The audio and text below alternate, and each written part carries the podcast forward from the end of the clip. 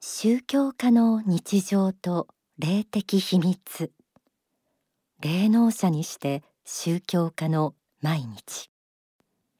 そんなことを幸福の科学大川隆法総裁が日記代わりに読んだ句集の中で少し垣間見ることができます。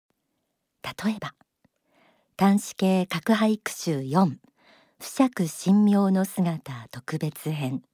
その最初の句がこちらです。世間は認めなくとも大切な仕事はモグラのように進めるべし。まだ諦めるのは30年早い。この国も世界も違う未来があるはずだ。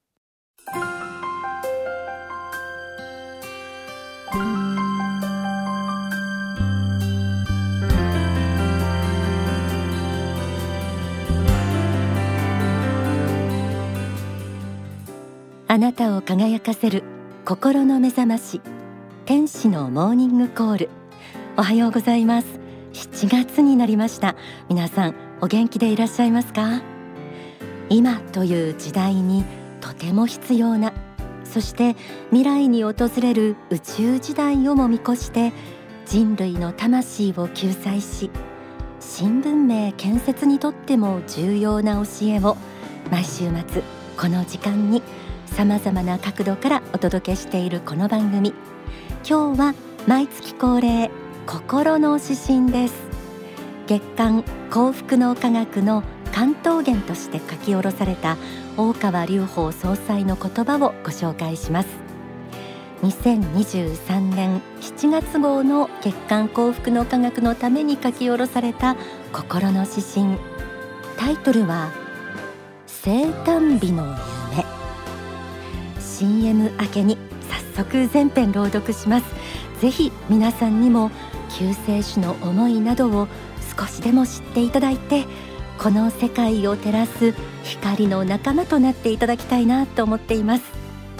全国36局とハワイを結んでエルカンターレ創造館からお届けする天使のモーニングコール。パーソナリティは白倉律子です。この番組は幸福の科学幸福の科学出版の提供でお送りします。天使のモーニングコール。今週は月刊幸福の科学2023年7月号に掲載されている大川隆法総裁書き下ろしの詩編心の指針。生誕日の夢。こちらをお届けします。なお7月7日は大川総裁の生誕日です。この詩編では2年前の2021年の自身の生誕日に大川総裁が見た夢について綴られています。では朗読します。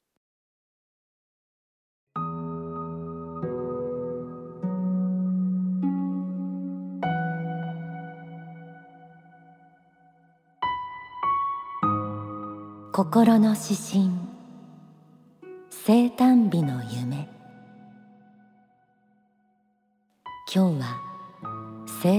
という朝。夢の中では見知っている家族は皆姿を現した。最初は一人の息子が人類初の思想を発見したと言い出した。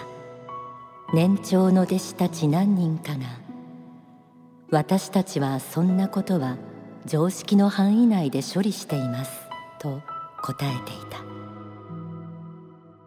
もう一人の息子は10人ぐらいの弟子たちのエンジンの中でガラス瓶の中のハエのように頭をぶつけて出れないようだった。そうこうするうちに波のように人手があって家族はバラバラの道で見えなくなっていた。ああここはインドだ。何十万人というインドの仏弟子たちが私の生誕祭を祝っているらしかった。私自身も人の波に押されて海岸に近い袋小路で身動きが取れなくなっていた。困り果ててふと後ろを振り返るとノースリーブで赤い模様のいったワンピースを着て妻がぴったりと立っていた。少し日焼けしていたので真夏なんだなと思った。なんだか少しほっとした。2年前の7月7日のことである。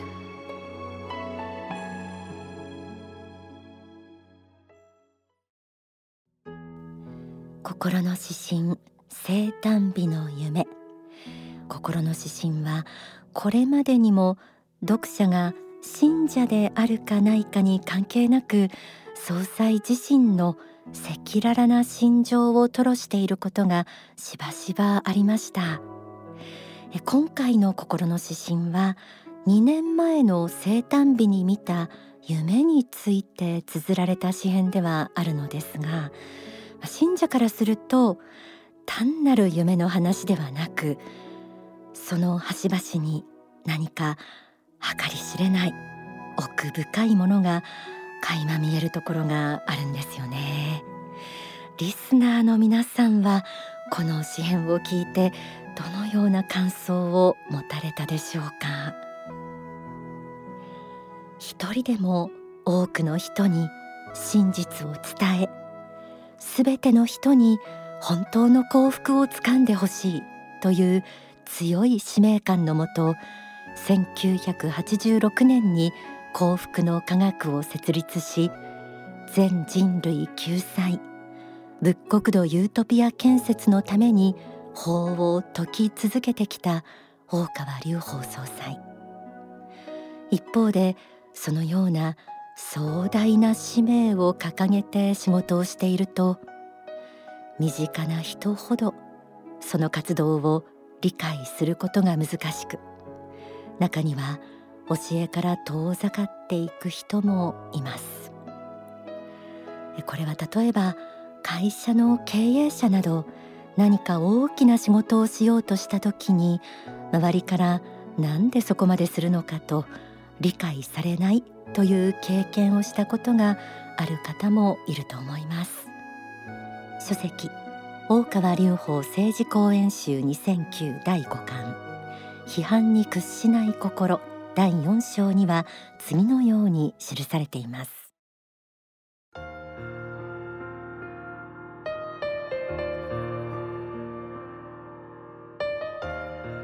この国を救い正しく導こうと思っている私たちの気持ちを国民が理解できないなら今は理解されなくても良いと思っています。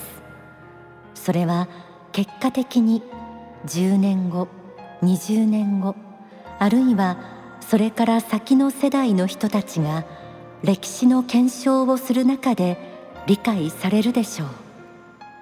この辺の悲しさはどうしてもあるのですがそれに耐えてやらなければいけないと思います。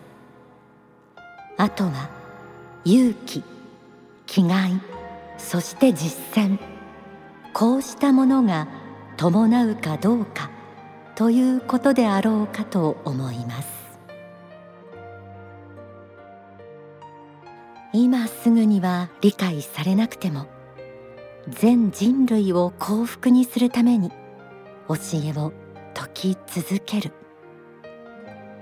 この思いは国内国外を問わずまた民族や人種信じている宗教を問わず全世界に向けられています。詩編の中にはインドの様子が描かれていましたが大川総裁はこれまでにインドをはじめ世界5大陸16カ国で講演を行い現在168カ国以上の人々が魂の向上を目指して仏法真理を学んでいます。しかし大川総裁は今この世に生きている人間に対してのみ法を説いているのではありません。地獄で苦しんでいる人地獄にも行けずこの世をさまよっている人などあの世で迷っている魂をも救うために説法や書籍だけでなく自ら作詞作曲した音楽や映画詩編小説などさまざまな形で仏法真理を発信しています。また近年では大川総裁の教えは私たちが住むこの三次元宇宙だけでなく裏宇宙マルチバースパラレルワールドなどといった世界にまでも広がっています。人間の魂が作られた宇宙創世記。タイムトラベルの実現など科学の発展にも関わる宇宙の悟り。さらに前回の放送でもお伝えしたような他の銀河系に存在するメシア星の存在など現代の常識を超えた教えが数多く説かれています。リスナーの皆さんの中には宇宙に興味があるという方もいらっしゃるでしょうか。現在未来と時空を超えて地球人類だけでなく宇宙に生きるすべての魂を救うために法を今後も番組の中でお伝えしていきますのでぜひ楽しみにしていてください。それではここで大川隆法総裁の説法旧世の時は今をお聞きください。2011年幕張メッセで行われたご生誕祭の時の講演です。私が説いているのは今私の前にいる皆さん方のための教えではありません。後に来る人々のためにも教えを残そうとして数多くいろんな角度からさまざまな論点についての学びをしていただきたくいろんな話を申し上げている次第であります。私自身の本心ははるかにそうした現在ただいまの事象ことどもを離れて現在から未来に向けて多くの人々がどういう方向に向かっていったならば真に幸福に生きることができるか。500年1000年2000年後3000年後の人々が心の指針にできるような教えを説くことができるかどうか。それは現在ただいまの皆様方に100%理解されるかどうかとは関係なく必要なことであると思っています。人類には真なる知恵が必要です。真実を知ろうとする。心が必要です。真実を伝えようとする。心が必要です。真実を隠蔽しようとする者に対して光を当てる。勇気が必要です。そうして未来に向けて力強い行動を起こすことが大事です。今世限りの小さな成功や失敗にとらわれてはなりません。後に来る人々のために正しい方向を示し続けることこそ幸福の科学の信者であり会員である者の使命であると信じています。それが日本人であろうが他の国の人であろうが変わりはありません。この的には政治的や外交的にぶつかることもあるかもしれません。経済的に利害が相反することもあるかもしれません。それはこの世的なレベルでは起きることでありましょう。それはそれとして人間の知力でもって努力し解決して乗り越えていかねばならないけれどもそれを超えた世界において神の子として一体であるという事実は決して忘れてはならないんです。そういう意味において現代の常識に流されることなく勇気を持って生きていくことが大事であると断言いたしたいと思います。強くあってください。皆様方真実を求めてください。真実を追求し探求し実践する勇気を持ってください。真実を隠蔽する者に対して弱くあってはなりません。勇気もまた徳の一部であります。知恵もあり勇気もあり行動力のある人間になっていただきたいんです。そしてどうか後に来る人々のために道を切り開くことをもって各人の使命としていただきたいと思います。お聞きいただいた説法は書籍不滅の法第5章に収められています。小説遥かなる異邦人もおすすめです。その中にも出てくる詩が曲になっています。作詞作曲大川隆法総裁歌は関奈美さん。遥かなる異邦人。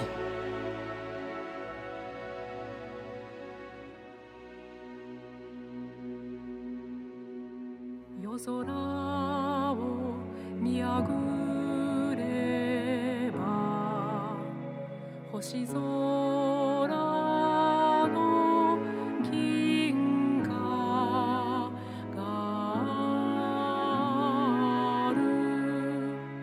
その銀河の遥か彼方に母なる銀河がある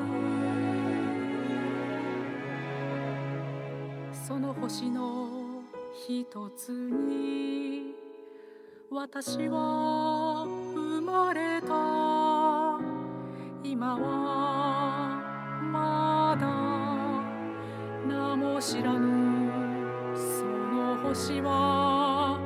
私をこの地球に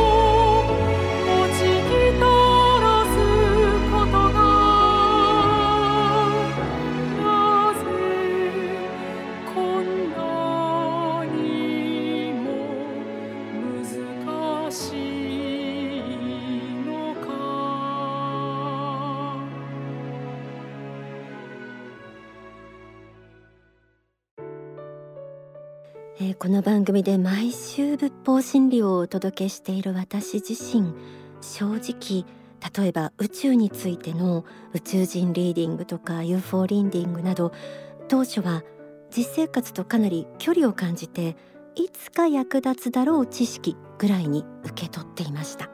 でも違うんです。最近お届けした創造主という存在また宇宙創生人類創造のご意図を深く深く魂に染み込ませるように学び信じていくと現代にわざわざ地上に化粧して法を説かれる意味が分かってくるんです。またそれは神の愛と自分たち人間の絆も感じ取れる喜びでもあるんですよね。どなたか一人でもこの尊い教えと活動に賛同してくだされば嬉しいです。プレゼントのお知らせです。今週は心の指針生誕日の夢が掲載された月刊幸福の科学7月号と小説遥かなる異邦人こちらを5名の方にプレゼントさせていただきます。天使のモーニングコールはホームページがあります。そちらの投稿フォームメッセージを送ると書かれたところがありますのでそちらをクリックして、えー、入力してご応募ください。また E メールアドレスはメッセージアットマーク天使ハイフンコールドットコム。message アットマーク tenshi ハイフン call.com ファックス番号は零三五七九三一七五一。零三五七九三一七五一。はがきの方は郵便番号一四一の零零二二。一四一の零零二二。幸福の科学天使のモーニングコール係まで住所氏名年齢番組へのメッセージと放送日もお忘れなくご記入の上ご応募ください、えー、それでは時間となりました。ここまでのご案内は白倉律子でした。天使のモーニングコール。この番組は幸福の科学幸福の科学出版の提供でお送りしました。えこの後幸福の科学の支部のご案内などがあります。